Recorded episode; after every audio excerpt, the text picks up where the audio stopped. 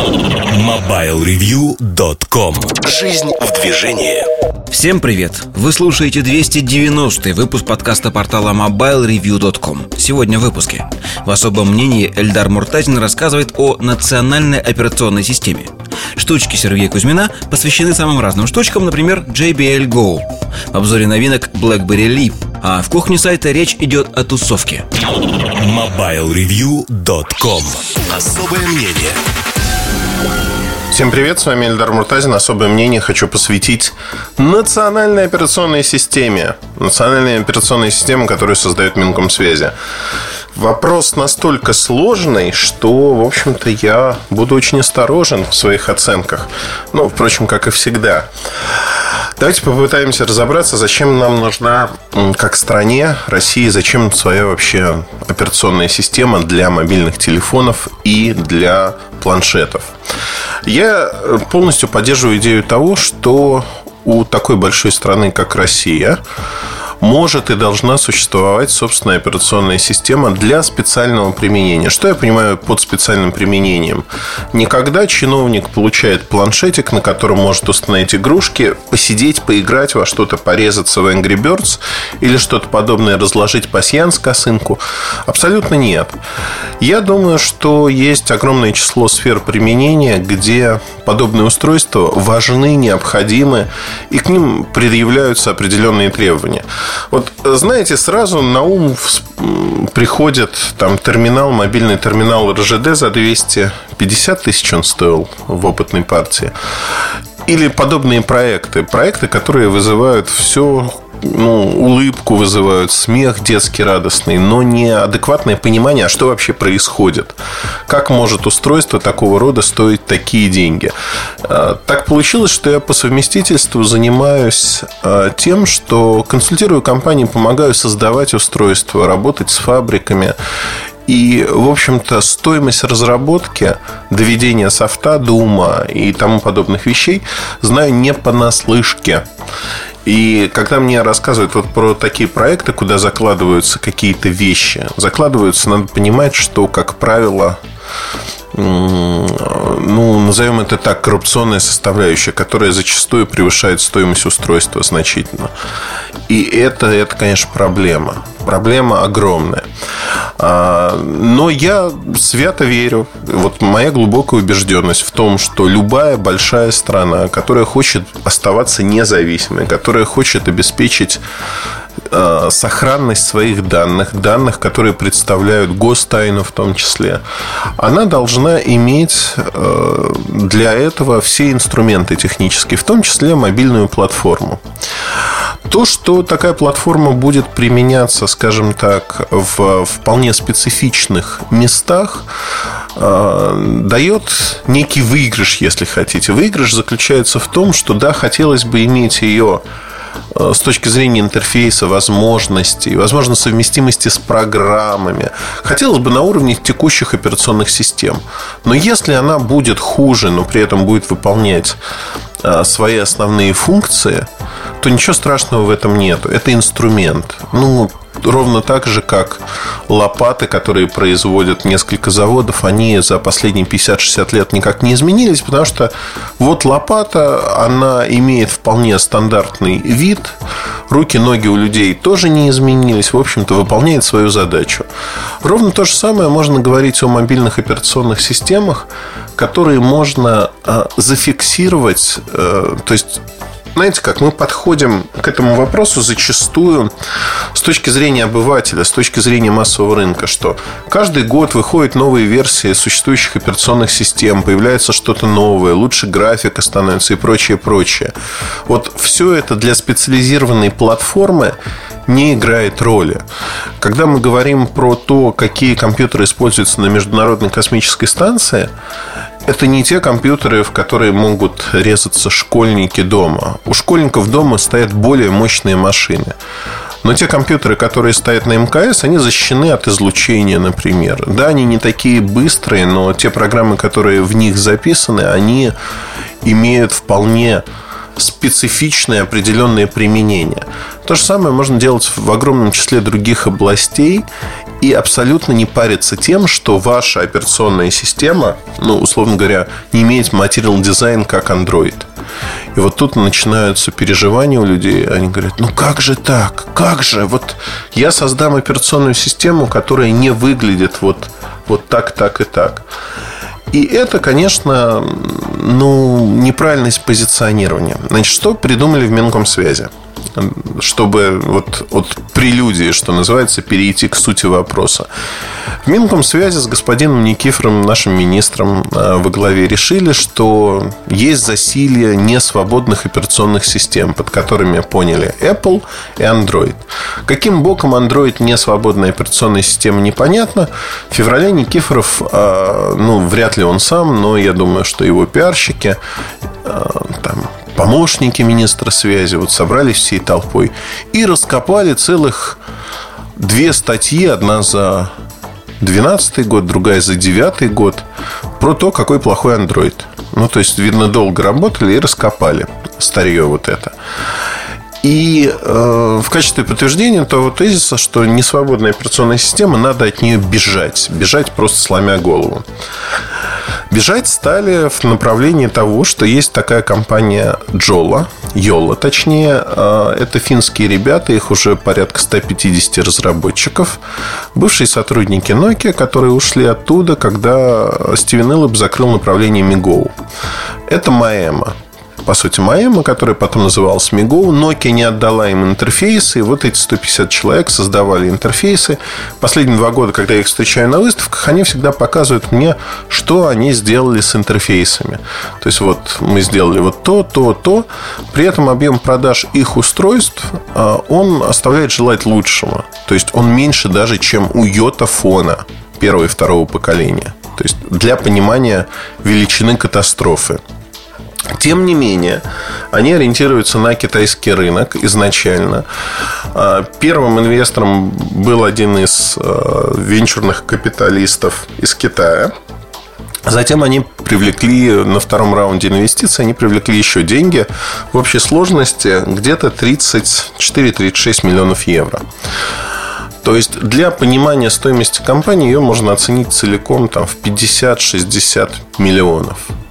И это фактически всего лишь люди, разработчики, которые на основе открытого исходного кода, вот подчеркну, это очень важно, делают э, современную, как они считают, операционную систему, у которой нет экосистемы, потому что у них не доходит до этого руки, у них нет возможности сделать экосистему, там свои программы, например. Но они сделали портирование там, через костыль, что многие Android-приложения, не все, но многие Android-приложения можно запускать на Sailfish. То есть подход такой же, как у компании BlackBerry. Вот это называется независимой операционной системой. У меня претензий в таком аспекте к Sailfish нет никаких. Она не добилась никакого успеха.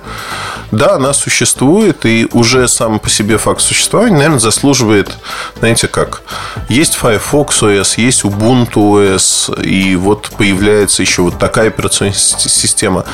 А, вот из серии другие, потому что сегодня есть две операционки. Есть Android, который занимает 86% рынка, есть 10% а, рынка, занимающий а, iOS, так, 86 плюс 10 это 96. И 4% у нас занимают все другие. Из всех других Windows Phone компания Microsoft занимает чуть менее 3%.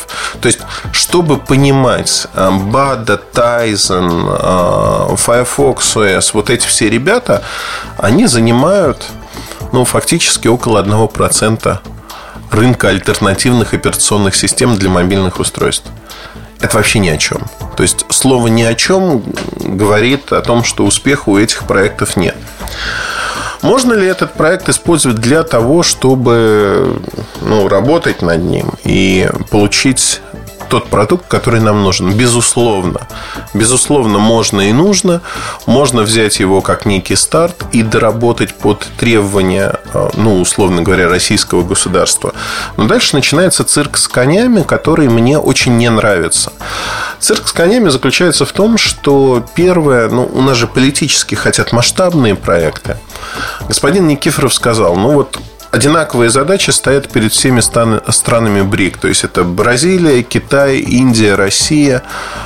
А, и, в общем-то, давайте, что мы вот будем вместе создавать такую операционную систему. Более того, вот Россия возьмет на себя лидирующую роль в этом.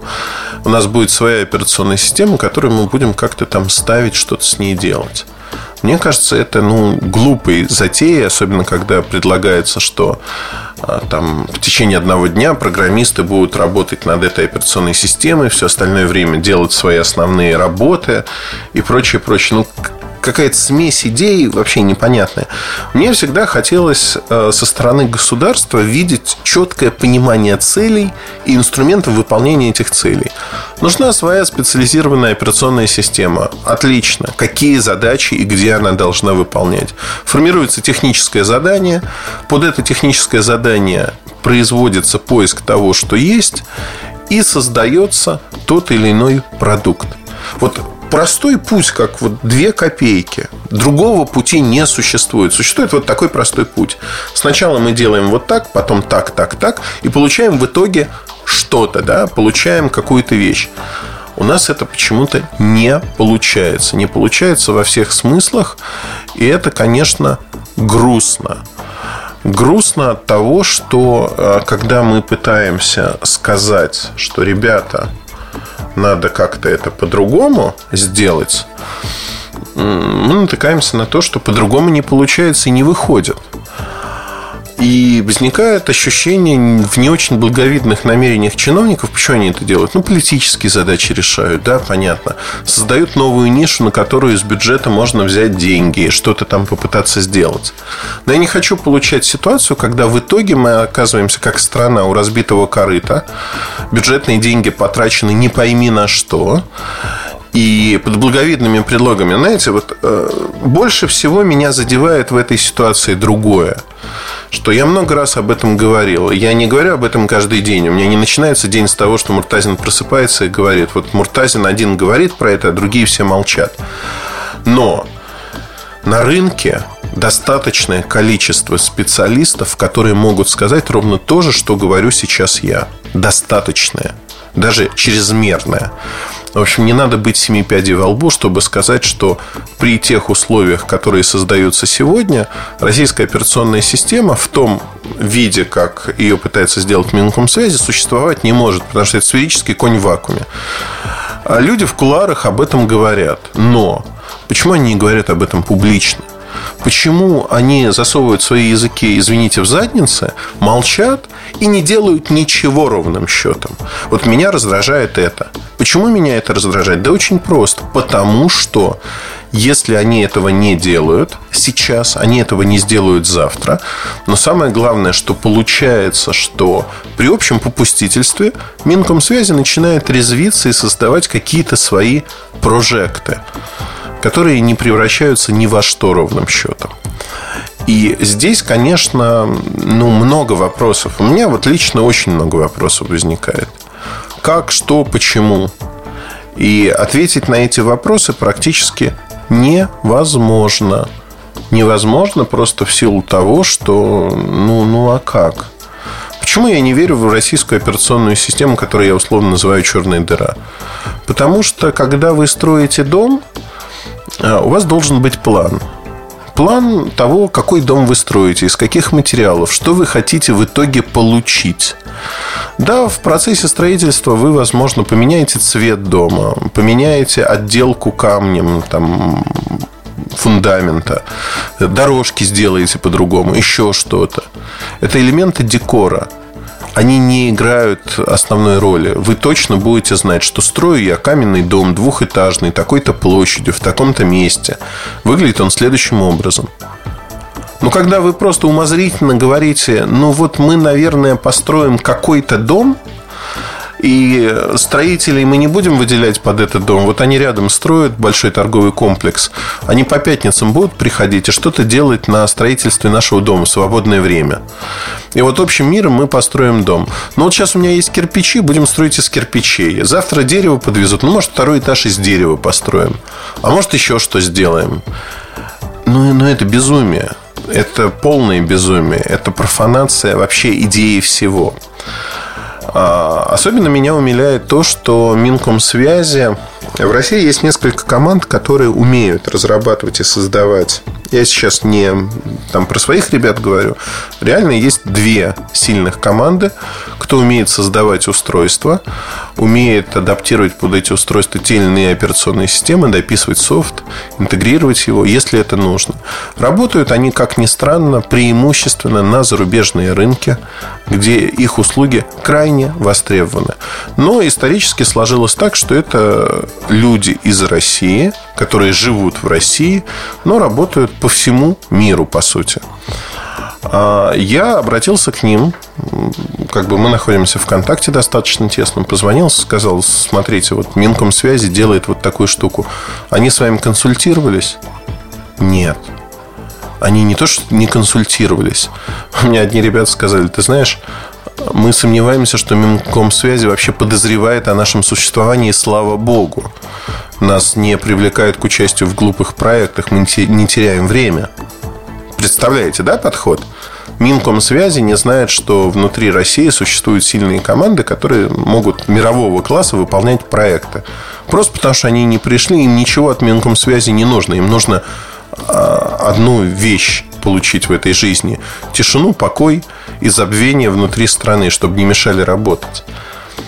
Ну, вот э, этим все сказано. Знаете, у меня эмоций очень много. Они меня переполняют, потому что ну, невозможно. Есть примеры, которые доказывают то, что вот с таким подходом, когда пытаются построить непонятное нечто, ну, вот компания Microsoft, богатая, крупная корпорация американская, которая имеет принципиально другое отношение на рынке, чем отношение к Минкомсвязи в России, которая вкладывает миллиарды долларов за последние пять лет, неполных, с 2010 года, корпорация Microsoft вложила в продвижение Windows Phone, только в продвижение, порядка 8,5 миллиардов долларов.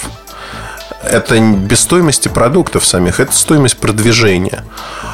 И вот эти деньги, они не принесли ровным счетом ничего. Меньше 3% доля рынка в мире. Меньше 3%. А, и разработчики так и не стремятся разрабатывать под Windows Phone. Теперь представляете, ОС а, черная дыра от России. Непонятное число устройств.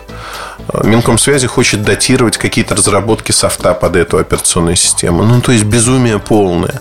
Но вот есть пример, что называется, четкий с рынка. Такой же пример есть про Баду. Такой же пример есть про Tizen от Samsung. Таких примеров можно множить до бесконечности.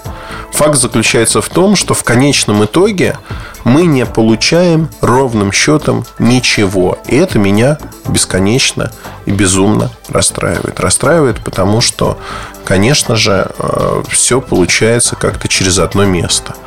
И вот это через одно место у меня вызывает много вопросов. Вопросов, почему это так, и что делать, чтобы это было не так. Я ответить на эти вопросы вот так внятно, знаете, не могу, наверное. Не могу по одной простой причине, что внятно на них ответить не может на сегодняшний день никто. Никто из тех, кто пытается вот, заниматься в том числе э, на этом рынке созданием устройств, исследует их.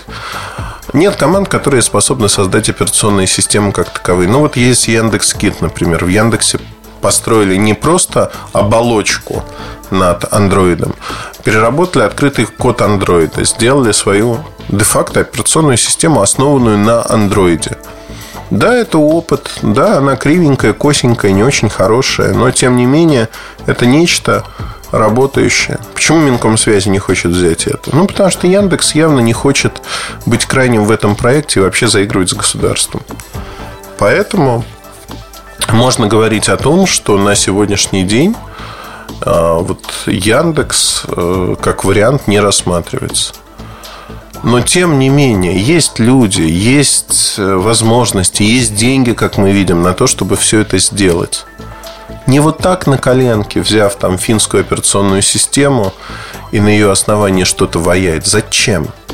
Не, можно и этим путем пойти. Но тогда вы, будьте добры, создайте список требований, понимания, что нужно. И вот уже с этим списком требований и пониманием создавайте то, что вы хотите получить в итоге. Опросите ведомства, другие министерства, что они хотят получить, что военные хотят получить в своей операционной системе. И вот тогда можно над чем-то работать. Но вот так просто мы начнем импортзамещение, мы что-то сделаем. Это безумие, безумие полное. Я в это не верю, и меня это искренне раздражает со всех точек зрения. Ну, потому что так нельзя. Это подход э, неправильный. Я уже много раз сказал, что так нельзя. Я не знаю, как это объяснить, как этим людям вложить в голову. Это невозможно. Потому что они преследуют свои сугубо политические или корыстные цели. И это, ну, это некрасиво, некрасиво, потому что э, деньги-то тратятся общие. Вот когда люди начинают рассуждать, что налоги это не наши, это наше. Это наш уровень жизни. Это деньги, потраченные впустую, наши деньги с вами, которые потратили впустую, хотя могли сделать хорошие вещи, которые пошли бы на национальную безопасность страны в том числе. И были бы потрачены не N число раз, а один раз. И дальше бы это поддерживали. Ну, в общем, можно до бесконечности говорить. Меня тема откровенно раздражает, потому что я это вижу со своей колокольни, и с этой колокольни все это выглядит неприглядно. Те, кто молчит, засунув языки куда подальше, я понимаю, что так тихо, спокойно и безопасно. Но, тем не менее, нельзя, нельзя так себя вести. Это просто постыдно вот еще и поругал коллег, после чего наверняка мне в очередной раз за глаза будут говорить, какой я козел и прочее, прочее, потому что имею возможность говорить то, что думаю, они бедные несчастные овечки а, на рудниках работают и боятся, что их уволят, особенно те, кто работает на государство, и боятся обсуждать а, то, что они видят и как они видят. Есть люди, кто обсуждает. Но, тем не менее, их меньшинство сегодня. И в этом проблема. Ну, вот извините за излишнюю эмоциональность, но тема такая, что, в общем-то, по-другому никак. Удачи, хорошего настроения. С вами был Ильдар Муртазин. До новых встреч. Пока. MobileReview.com Штучки Добрый день, дорогие друзья. Очередной подкаст «Штучки». На этот раз хочу быстренько поговорить про несколько вещей из тех, что мы освещали вместе с Сашей. А хочу вам заметить, что наш канал на YouTube вполне себе прекрасно работает. Там практически еженедельно, иногда даже ежедневно появляются новые ролики. И также хочу заметить, что если вы смотрите ролики с iCases, а, снятые в iCases да, в магазине, то а, наверняка вы заметили, что в последних подкастах, там, ну, вернее, в последних роликах появляются скидки.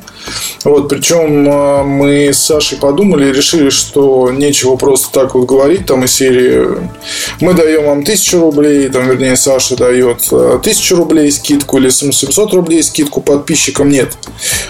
Чтобы получить скидку, нужно будет кое-что сделать. Мы вот попробовали эту штуку на эхолоте для устройства на базе iOS. В принципе, очень прикольно, очень понравилось, потому что предлагалось прийти в с удочкой и там с какими-нибудь снастями в дождевике. Вот тогда человек получал скидку полторы тысячи. Действительно, такой мужчина пришел. А ребята только в магазине не успели его сфотографировать, к сожалению, потому что я сам с удовольствием посмотрел, как это все происходило. Ну, так, в принципе, забавно, да. То есть, там для покупки какой-нибудь колонки нужно будет показать телефон, где есть э, три альбома Игоря Николаева разных, или там еще какие-то. Ну, в общем, мне кажется, эти задачи, они прикольные для тех, кто хочет что-то купить со скидкой, и для магазина тоже, потому что почему нет?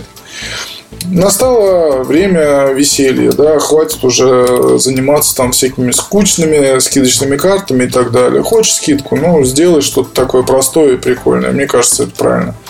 Поэтому предлагаю вам смотреть э, ролики на канале mobilereview.com все, что связано с iCase, не только, как бы везде есть скидки, как правило, ну, про iCase повторяюсь, и это может быть для вас любопытно. Второй момент. Ну, часто спрашивают, конечно, там про качество, про прочее. Задачи почему-то в YouTube очень гонятся за качеством сейчас. Да? Давайте не будем забывать, что YouTube это изначально не телевизор там какой-то, и телевизор он никогда не заменит, и для Mobile Review видео это всегда был такой вспомогательный продукт, когда, чтобы долго не объяснять, проще один раз показать. И мы вполне там в русле современных тенденций, у нас есть свой канал, мы его поддерживаем, по всем новым там каким-то продуктам у нас выходят видеоролики, а, вы их можете посмотреть, вы можете ознакомиться, но что касается там гонки за качеством на разных каналах, да, это прекрасно, а, я очень рад, но у нас проходит такое количество техники, что снимать качественные какие-то вещи, прям мега качественные, нанимать оператора и все такое, разоримся. Нет, дорогие друзья, мы пока столько не зарабатываем на видео, чтобы себе это позволить. С Эльдаром эту тему мы обсуждали много раз. Вот. Э, есть понимание того, что тот контент, который мы сейчас выдаем, он, он скажем так, вполне достаточен и удовлетворителен, удовлетворителен, судя по просмотрам. И это очень хорошо. Давайте буквально быстро пробегусь по последним вещам, которые мы снимали вместе с Сашей. А, это прежде всего аксессуары, но на самом деле и не только. Вот, например, JBL Go. Это устройство, которое задает поистине новые стандарты. 2000, там, 2200 рублей. Портативная Bluetooth колонка работает 5 часов. Можно подключать без кабеля, либо с кабелем. Отличный дизайн, много цветов. 2000, повторюсь и неплохо играет. Там, естественно, установлен один динамик. Но на самом деле этого вполне хватает, она достаточно громкая и звучит, в общем-то, неплохо. Поэтому, ну, я не знаю, придираться особо тут не к чему. И на мой взгляд, в своем сегменте действительно одна из самых любопытных моделей. Если вам нужна вот, или вы никогда не пробовали портативную акустику, хотите с чего-то начать, там, не знаю, занимаетесь на турничках во дворе, то JBL Go вполне вам может помочь и обратите обязательно на нее внимание. То есть, это очень хорошая штука. Вторая хорошая штука – это Withings Home. Ну, вообще, Видинкс, конечно, фирма очень замечательная. Они в последние там, пару-тройку лет превосходят сами себя. И если раньше это были, скажем так, заумные какие-то полумедицинские устройства с не менее заумными, не совсем качественными приложениями, да, то сейчас это действительно очень классные и веселые штуки, про которые приятно и посмотреть, и послушать, и использовать их в жизни. А Withings Home – это система видеонаблюдения, к ней можно подключиться из любой точки земного шара. Она оснащена датчиком а, воздуха. Есть там микрофон и динамик, то есть, в принципе, можно обратиться к людям, которые появились в кадре. Она реагирует на движение, выдает какие-то нотификации на телефон, если у вас дома что-то происходит, а вас там нет. Ну, в общем, такая типичная часть современного умного дома. Вот в любой квартире ее можно ставить, получаете практически умный дом. Потому что я, вот, допустим, э, могу уехать, да, там на несколько дней, девушка моя может уехать куда-то в командировку. И квартира остается без хозяев. У нас есть обычная система охраны. Ну, а в Home можно просто включить какой-нибудь комнате, понаблюдать, что происходит, если там с воздухом что-то не так. Ну, то есть, вполне себе нормальная, качественная такая вещь довольно дорогая, это правда, но я думаю, покупателей будет все больше. И мне кажется, вообще, ну, слышишь порой, что кризис, там вещи не покупают и так далее. Но я не думаю, что это так. Потихоньку, полегоньку все приходит в норму. И, наверное, к Новому году ситуация будет очень напоминать. Ну, не совсем, конечно, будет напоминать э, там 14, конец 2014 года, но, по крайней мере, скажем так, будет гораздо все, может быть, даже и бодрее, чем было в конце 15-го. Особенно это касается даже не самого пика в декабре, а вот именно осени, там, ноябрь. Ну, хочется верить, что все будет нормально, да. Тули Paramount, тонкий рюкзак, какая-то новая тенденция. Рюкзак, который, в общем-то, прям находится плоский и, и очень качественный. На самом деле, Туль делает очень хорошие рюкзаки. А, наверное, последние, там, не знаю, пару лет слежу за тем, что они производят, и хочу заметить, что действительно такие любопытные вещи, а, продуманные с точки зрения того, как это будет носиться и э, что будет находиться внутри. То есть в этом плане, конечно, здорово, очень здорово. Вот цены тоже не помню, но то ли Paramount вещи, они, по-моему, нескольких объемов есть, или там не нескольких, двух-трех. Вещь, на которую вам стоит обязательно обратить внимание, если ищете рюкзак для города. Так, про мой Power Station я уже рассказывал. И не раз, и не два. Про Bowls тоже. Метки тайл. Ну, вот эти вот метки, которые вешать можно на ключи или прикреплять к телефону. А мне кажется, это из разряда бытовой техники уже Bluetooth метки, а, которые вы прицепляете куда-нибудь и начинаете искать. Есть проблемы, есть действительно забывчивые люди которым надо все постоянно там искать, но здесь есть одна такая штука. Вот эти вот метки, ну, например, она у меня на ключах, но я, например, вот чаще теряю дома телефон. А без телефона все эти метки это бессмысленно совершенно. Можно тут пойти дальше и поставить приложение на планшет, да, и начать там искать с телефона из планшета.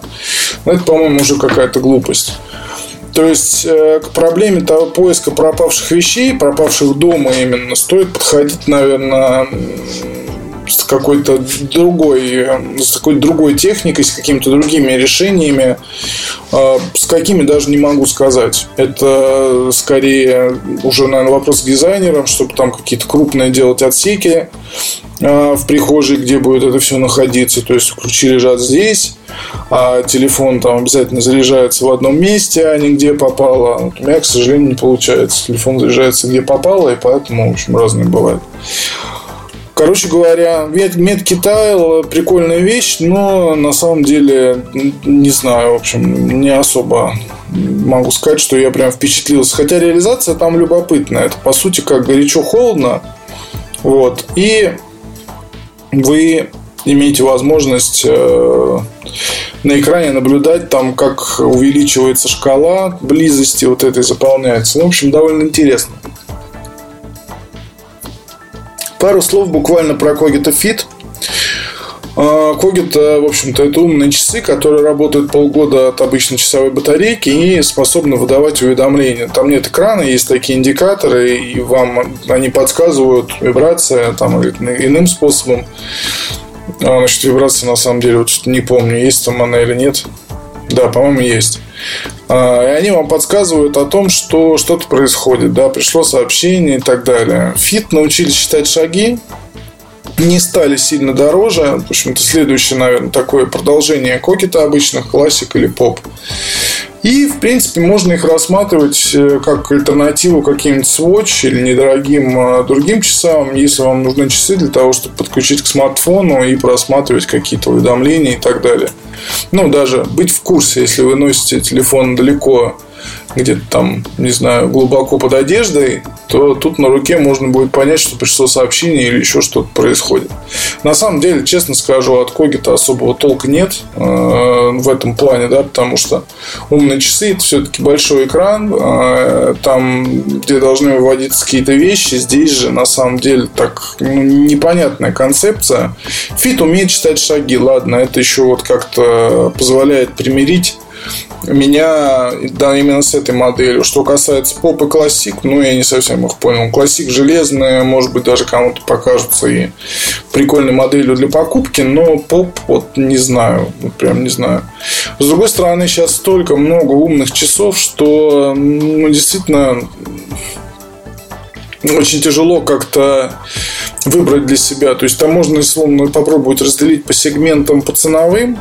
Когита находится в самом начале, то есть это самые бюджетные умные часы, и поэтому они могут быть интересны для аудитории. Но, к сожалению, выход на российский рынок состоялся как раз, ну, то есть они продавались, продавались, продавались, потом наступил кризис, понятно, сейчас люди стараются на умные часы деньги особо не тратить, на мой взгляд, да, то есть с Apple Watch история показательна. Вокруг э, не так много людей. Я вообще, честно сказать, э, видел буквально вот двух владельцев. А вспоминая, например, как там было с айфонами шестыми, вот этой осенью, когда еще кризис, кстати, не совсем так прям рубал людей, а, то тогда шестерки и 6 плюс прям распространились, ну, как, как, я не знаю, как огонь, да, по Москве. То есть сидишь в кафе, вроде вокруг у всех пятерки, потом неделя, вторая, третья, и вот уже все сидят там почти с айфонами шестыми, пятерки у остались и единицы, то есть очень все это быстро происходило. С Apple Watch же, ну, не знаю, в местах, где я бываю, вот, а бываю в местах самых разных, там от кафе шоколадница, заканчивая не кафе шоколадница, там чем-то, ну, другими местами, скажем так, и разные там бывают люди, да и в шоколаднице тоже бывают люди разные. Короче, шоколадница тоже нормальное вполне место, не буду что говорить. А, кофе, кстати, там неплохой, хотя многие со мной спорят. Ну, Тёма Лебедев, наверное, тоже бы не одобрил, но в любом случае, как бы нормально для того, чтобы зайти, выпить эспрессо и бежать себе дальше. Эспрессо, да, я не ошибся. Короче говоря, Apple Watch видел у двоих. Вот и все. А прошел уже почти месяц. Скоро как месяц будет. С момента начала продаж. Ну, наверное, все-таки народ не понял. Я думаю так. И даже когда они появятся в России, э, там по официальным этим вот э, скажем так, по официальной цене, то ситуация изменится не сильно, потому что сам продукт вызывает у многих неприятия, сомнения и так далее. Не знаю, посмотрим, как все будет происходить. Ориентировочно, кстати, это будет июнь. И ориентировочно все это будет происходить в селективных, э, ну, скажем так, в некоторых магазинах. Apple будет выбирать их сама. Это будут некоторые рестораны, например. И там будет продаваться Apple Watch, будет устроена демо-зона, где можно будет их померить, исследовать и купить. На этом все, дорогие друзья. До встречи через неделю. Пока. MobileReview.com Обзоры на вид. Всем привет, с вами Эльдар Муртазин и обзор устройством я хочу посвятить сегодня BlackBerry Leap. BlackBerry Leap это небольшой смартфон, но относительно небольшой, а, бюджетный, который приходит на смену Z3. А, полностью сенсорный смартфон от компании BlackBerry. Он достаточно старый по спецификациям относительно дорогой, потому что если посмотреть, почем его продают сегодня в США, это 275 долларов без учета налогов. 170 грамм он весит, достаточно увесистый. Обычный прямоугольный брусок с экраном 5 дюймов. 5 дюймов – это привычная диагональ экрана практически для всех. Здесь HD разрешение, то есть 1280 на 720 точек, 294 точки на дюйм. Экран не самый хороший ЖК-экран, но и не самый плохой. В общем-то, для бюджетного устройства вполне-вполне хорош. Начинка достаточно старая, потому что если посмотреть на процессор, это одноядерный, даже не двух, не четырех, а одноядерный процессор от Qualcomm 89600, 8960, я так на автомате 89600 почему-то сказал. Полтора гигагерца максимальная частота, но этого вполне хватает. Главное, что здесь увеличили по сравнению с предшественником предшественником оперативную память. Ее 2 гигабайта, 16 встроенный. Есть поддержка карт памяти, то есть до 128 гигабайт вы можете установить. Батарейка достаточно дохленькая, 2800, но ее хватает на полный рабочий день. Есть фронтальная камера 2 мегапикселя, основная камера 8 мегапикселей с автофокусом. Ну, из таких вещей, вот из спецификации, наверное, упомяну то, что система шумоподавления присутствует, два микрофона. В общем-то, все достаточно типично. Выпускается этот аппарат в двух цветовых решениях, белом и черном. Они такие крышечки задние, с аппарат неразборный при этом крышечки задние, они такие в точечку. Ну, в общем, привычные текстуры для BlackBerry. Достаточно хороший аппарат. Именно вот по исполнению внутри BlackBerry OS 10.3.1. Что хотелось бы сказать? Многие клеймят этот аппарат за то, что у него цена неадекватна. Неадекватна, потому что можно посмотреть на рынке. Сегодня купить такие аппараты, как Z30. Он стоит порядка 240 долларов. И Z30 выше классом продукт со всех точек зрения. BlackBerry Leap э, хуже. Если говорить про Z10, который ну, в общем-то, дешевле. Он дешевле еще больше. Ну, в, в общем-то, как ни крути, да, предложение на рынке есть. Но у меня есть объяснение, почему так происходит. Потому что это продукт, который создавался для линейного персонала корпорации. Кто такой линейный персонал корпорации? Это не даже менеджеры среднего звена, это курьеры, водители и тому подобные люди. А они тоже как бы им тоже нужен BlackBerry, им тоже нужна корпоративная система. Но покупать им дорогие устройства лишено всякого смысла. Поэтому корпорации будут покупать в тендерах э, BlackBerry Leap. В тендерах он будет стоить, там, допустим, 50 долларов, не 275. 275 это цена, знаете, как создали корпоративное устройство, почему бы не выпустить Почему бы не выпустить его на рынок, где есть возможность продавать такое устройство, но самое главное, что это устройство будет востребовано. Востребовано ну, опять-таки, в каких-то объемах. Нельзя говорить, что это объемы, которые будут там огромными, они создадут значимые продажи для компании. Нет, этого не случится, этого не будет. Все это понимают. Но, тем не менее, продаваться этот аппарат будет. Значит, а, о чем хотелось бы сказать? Ну, во-первых, аппарат получился типичным для BlackBerry. То есть, вот как ни крути, он типичен, и мне кажется, это неплохо. Неплохо со всех точек зрения. Покупать сейчас этот аппарат я бы не рекомендовал. Ну, описал почему. Уже есть Z10, Z30, вы можете выбрать по деньгам то, что вам ближе, заказать в тех же штатах. Цена здесь неинтересна. Но со временем это уже происходило многократно с продуктами BlackBerry, со временем цена изменится и станет более-более доступной. О чем это говорит? Это говорит о том, что этот аппарат, этот продукт будет интересен для достаточно широкой аудитории, потому что будет он стоить в розницу, ну, там, меньше 200 долларов, я думаю, что долларов 150. Уже в ближайшие, там, полгода это случится. Поэтому, ну, в общем-то, хорошо. По времени работы часто меня спрашивают, сколько работает э, вот тот или иной продукт. При средней нагрузке полный рабочий день батарейка 2800 тянет совершенно спокойно. С точки зрения камеры, я не могу сказать, что это лучшая камера, которая может существовать на рынке. С другой стороны, для своей ценовой категории все вполне неплохо и хорошо. Я про 10.3.1 уже писал, рассказывал. Ну, в общем-то, тут нет э, смысла повторяться. Там есть э, дополнительные программы, там какой-нибудь BlackBerry Story Maker, музыку чуть улучшили э, там просмотр галереи по локации, то есть по геотегам и тому подобные вещи. Но в целом все работает очень-очень неплохо. Неплохо, хорошо, можно запускать Android-приложение. В частности, если говорить про то, что вы можете получить, э, не все игрушки запускаются, не везде геометрия экрана, правильно ее можно менять. Но, тем не менее, это костыль, который позволяет получить доступ к огромному числу приложений. Для кого-то это может быть очень и очень интересно. Стоит ли покупать это устройство?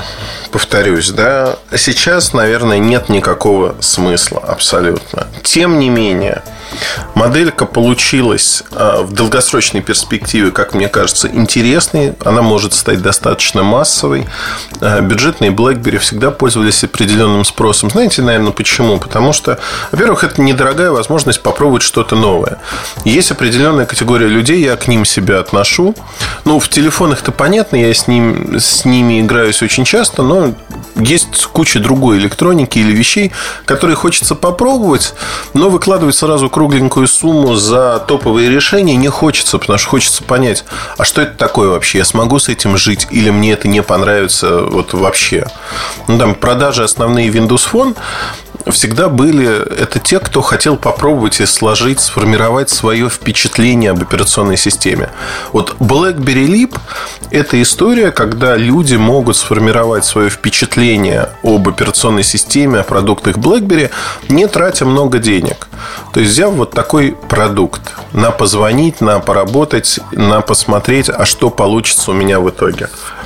И это, как мне кажется, очень и очень интересно со всех точек зрения. Интересно, потому что первую очередь вы получаете продукт, с которым вы можете уже спокойно работать и не тратите много денег на него. С другой стороны, опять-таки, Z10, Z30 вполне отличный вариант выбрать э, ну, хороший продукт, потому что Z30 там тоже процессор Snapdragon, он более быстрый, тоже 2 гигабайта оперативки. И, в общем-то, хорошо. Если смотреть Z3, то там всего лишь полтора гигабайта а, оперативки. Процессор примерно сравнимый. Ну, то есть, тут нету никакого преимущества. Вот. Если говорить про Z10, ну, тоже примерно сравнимо. Вот так, знаете, говорю сейчас об этом, понимаю, что Получается, что разницы никакой нет. Она, конечно, есть. Но BlackBerry Leap – это бюджетное устройство. И ждать от него многого не стоит. О чем бы хотелось бы сказать? Нет BlackBerry Leap NFC. Поэтому э, не ждите этой технологии, если она вам вдруг нужна. Ну, в общем-то, не знаю, может быть, э, вам это понадобится. А, если брать это устройство как дополнительное, я думаю, оно вас не разочарует. Как основное, ну, тут есть вопросы. Да, если вы не сталкивались с BlackBerry, э, Возьмите, попробуйте. В конце концов, это не такие безумные деньги, но со временем, я думаю, вы от него откажетесь. Опять-таки, в пользу более дорогих моделей. На попробовать, может быть, почему нет. На этом все. Удачи, хорошего настроения. С вами был Эльдар Муртазин. Оставайтесь с нами. Пока. MobileReview.com Кухня сайта. Всем привет, с вами Эльдар Муртазин. У меня сегодня для вас такая тема. Тусовочка и для кого работают некоторые люди, считающие себя журналистами. Ну или блогерами, не суть важно. Вы знаете, э, подмена понятий, она очень часто происходит в нашей профессии. Потому что что такое подмена понятий? Люди хотят, это нормальное человеческое желание, чтобы их хвалили, чтобы на них обращали внимание, чтобы они не были одинокими. Э, я рискую скатиться в некий психоанализ. То, что я не люблю делать, более того, иногда вынужден делать, наверное. И то, что я вижу по отношению к себе, к моим коллегам, часто применяют обычные читатели, зрители. Они пытаются вывести какие-то закономерности, исходя из того, во что мы одеты, как мы себя ведем, что мы едим, куда мы ходим и тому подобные вещи. А на самом деле, наверное, все-таки здесь есть рациональное зерно. И поговорить я хочу о тусовочке. Тусовочка, она бывает разной. А, тусовочкой в моем кругу называется, наверное, ну, некая прослойка людей, которые занимаются много лет одним и тем же. А, при этом можно входить в тусовочку, можно не входить. И ну, у пиарщиков есть своя тусовка, да, назовем так, у журналистов то же самое и прочее, прочее. Но я сразу хочу обозначить свою позицию. Никогда вот за всю свою работу в журналистике, жизнь, карьеру, не знаю, как правильно назвать, тут у каждого свой взгляд на эти вещи, я никогда не входил в эту тусовку, скажем так, не был ее частью. Это очень важно. Очень важно для понимания, потому что когда вы часть тусовки, у вас начинает сбиваться прицел. Вы начинаете придавать незначимым событиям очень большой вес, в то время как значимые события для вас становятся совершенно другими. Что такое тусовка и почему она сбивает прицел? Ну, во-первых, это люди, с кем вы общаетесь по работе, так или иначе, хотите вы этого или нет. Это пиарщики компании, это другие журналисты, которые вас окружают. И вы смотрите, чем они занимаются, собственно говоря вы общаетесь с ними. И зачастую некоторые люди, они начинают подменять понятия. Вольно или невольно? Вот это вопрос. Да? Кто-то делает это осознанно, кто-то это делает случайно. В расчете на то, чтобы понравиться другим журналистам, чтобы их оценили, потому что в тусовке а, что значит оценили? Не просто погладили и сказали, ты молодец, и дали тебе пряник. Нет. Зачастую в тусовку входят там редактора других изданий, а, перед которыми журналист пытается пофорсить и показать, вот смотрите, я какой знающий, а, какой я хороший. Для него это тоже некая модель поведения, которая может привести к чему? К тому, что он получит получит заказы на материалы, на фриланс, например, к тому, что он выделится, станет заметным. И вы знаете, в какой-то мере, наверное, эта политика или стратегия поведения, условно назовем ее Дали. Почему Дали? Потому что художников, аналогичных Сальвадору Дали в мире и до него, и во время Дали, и после, было достаточно много. Но среди них гением и засранцем большим считается только один. Именно он. А, какие качества сделали его то есть выделили его из толпы. Наверное, простое качество, что он а, знаете, я вот с большим пиететом всегда относился к Дали и э, к его работам. Мне с детства нравились его работы. То есть вот поплывшие часы, а, рисунки, которые в огромном количестве были у нас дома, потому что отцу они очень нравились. И мне с детства творчество Дали было близко, но я ничего не знал про Дали как про художника, про его жизнь, про Галлу. И когда у меня возникла уже осознанная потребность узнать про все это, а, так сложилось, что я поехал в Фигейрос под Барселоной и одновременно читал биографию Дали. Причем читал не короткую версию, а длинную. И в какой-то момент я задал себе вопрос, был ли этот человек сумасшедшим или он осознанно себя так вел. Позже и прочитав еще несколько книг о его жизни, я понял простую штуку. Знаете, это приходит с возрастом. Человек осознанно строил свою карьеру. Он осознанно стал э, занозой в заднице, он осознанно стал вот таким. Э, просто если вы не знаете про его похождения, то будет сложно оценить, что он делал, но он всегда был мастером эпатажа, скажем так. Уже много позднее многие современные художники это переняли, пытаются быть эпатажными, но им не хватает вкуса. У Дали был всегда вкус к тому. То есть, э, все-таки в первую очередь он был хорошим художником, и мастером. А во вторую очередь искал новые формы в том числе. Во вторую очередь он уже был э, мастером эпатажа. Знаете, вот мастер ППР совместился в нем с первой профессией. А зачастую многие журналисты пытаются сотворить нечто подобное, конечно, на своем уровне. И здесь самое простое, вот несколько выпусков назад мы говорили о том, что недостойно там обсуждать э, людей, не имеющих медийного веса, то есть выволакивать их на всеобщее обозрение и начинать обсуждать. На мой взгляд, это неправильно. Но, тем не менее, да, это существует. И на сегодняшний день зачастую вот люди, которые так поступают, они работают не для скажем так, они работают не для широкой аудитории, они работают для тусовочки. Почему? Потому что тусовочка, она небольшая, ну, то есть это сколько? Ну, 100 человек, 200 человек. Потому что она привязана также по географическому признаку. Вы не знаете всех журналистов, э, что работают в мире по вашей тематике. Там, несмотря на мой широкий круг общения, это все равно ну, несколько сотен человек, именно журналистов, кто работает в нашей сфере.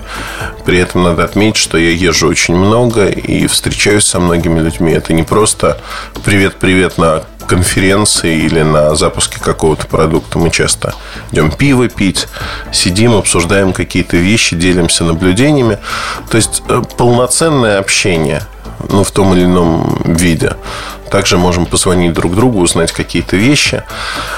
Вот это все тусовочка. И тусовочка, вот прослойка, она очень узка.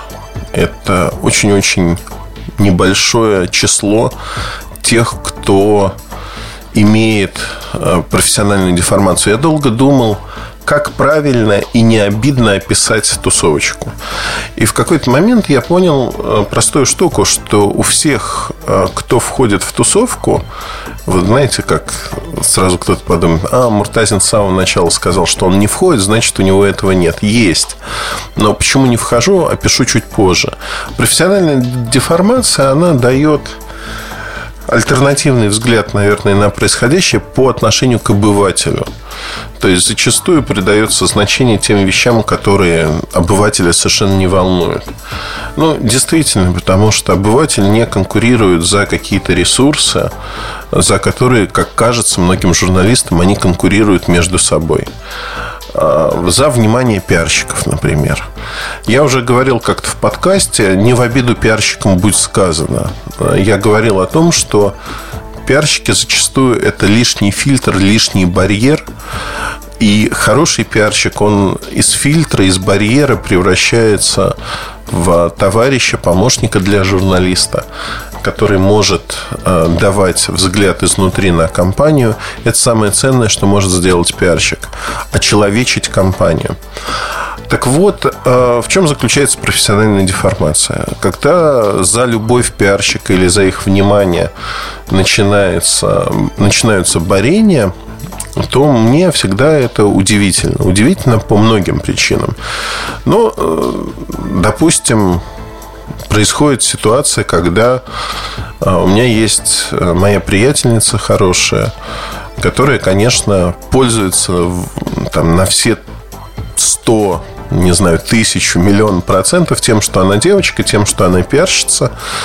И э, ее работа заключается в том, чтобы быть девочкой и заниматься пиаром. А что такое заниматься пиаром и быть девочкой одновременно? А, Все очень просто. То есть, когда у вас есть профессионально выстроенные взаимоотношения – быть девочкой не нужно.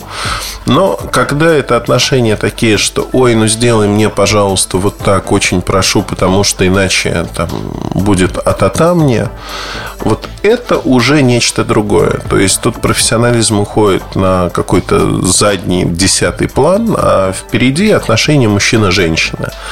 Ну, соответственно, с девочками это не работает. Если девочка пиарщица, ну, иногда работает опять-таки. Но, тем не менее, вот это как раз-таки тоже отношение тусовочки, которое позволяет с собой так обращаться. Конкретные люди вполне. Потому что в тусовочке есть определенные правила жизни. Знаете, это такой социум маленький, маленький мирок. И эти правила жизни можно принимать или не принимать. Но тусовочка резко осуждает тех, кто в нее, скажем так, не входит не входит и не пытается быть частью этой тусовочки. Знаете, люди всегда, мне кажется, это социальное, люди всегда сбиваются в группки. И когда тусовочка пытается сбить в группку, такую мощную группку себе подобных, это, в общем-то, нормально. Нормально с точки зрения того, что люди хотят получить некую, ну, не защиту даже, а единые интересы. Единые интересы и, конечно же, а, свои квази-СМИ, квази-истории для тусовки, они могут быть интересны. Они могут быть интересны, и здесь конечно, ну вот тоже, знаете, как когда я говорю, что я не вхожу в тусовочку, я кривлю душой частично, потому что, без, безусловно, я являюсь ее частью, но частью, которая, наверное, э, более здраво осознает, что это такое и я не пытаюсь идти на поводу там у каких-то общепринятых, как мне кажется, да, опять-таки. Говорить о себе крайне сложно. Не пытаюсь идти на поводу общепринятых каких-то вещей. Ну, наверное, о себе не буду говорить. Давайте поговорим про Сережу Вильянова. А, Сережа Вильянов мой хороший товарищ, человек, который делает очень-очень адекватные вещи, хорошо разбирается в рынке, хорошо разбирается в том, что происходит и понимает, наверное, это очень важно, суть журналистики. Вот здесь э, можно ли отнести Сережу к тусовочке? Ну, наверное, в той же мере, что и меня. Формально, да, мы являемся частью этой тусовки. Но в реальности это не так. Да, мы имеем какие-то контакты с пиарщиками, с другими журналистами э, и прочее, прочее. Но при этом э, у нас есть, знаете, такой четкий стержень, граница, что можно, что нельзя. И вот эту границу э, многие люди не чувствуют, не понимают. Для них она просто не существует. Почему? Потому что можно сделать что-то, что сделает вас ярким, заметным на небосклоне тусовочки. И вот тут начинается подмена понятий. Ну вот смотрите, если я напишу там для тусовочки что-то условно, то есть моей целевой аудиторией станут журналисты, коллеги, которые работают в моей области, это явно будет что-то, что касается взаимоотношений внутри тусовки, но не э, вещей, направленных вовне на читателей. Естественно, я сразу ограничиваю потенциальную аудиторию. То есть моя аудитория тусовка. Несколько сот человек, по сути. Я трачу свое время на то, чтобы а, обратиться к небольшому числу людей. Делал ли я это в прошлом? Безусловно. Делаю ли я это часто? Нет. Почему? Ответ смотрите ниже. То есть, потому что небольшое число людей, зачем это делать? Что можно сказать о том, как а, ориентироваться вот среди этого? Ну, наверное, здесь очень важно понимать, что мы смотрим на происходящее, конечно, всегда через призму своего личного опыта. И э, вот кто-то, написав для тусовки, получив там ответы, о, ты правильно там думаешь, мыслишь, вдохновляется и начинает строчить исключительно для нее. Это путь в никуда. Как сказал мой э, хороший друг, он занимается пиаром и успешно много лет, он говорит, ну, я посмотрел на этих мальчиков, кто вот для тусовочки пишет. И э, да, я могу им объяснить, почему это неправильно. Я могу потратить свое время, но зачем? Если они этого сейчас не понимают, они либо это поймут, либо ничего не случится.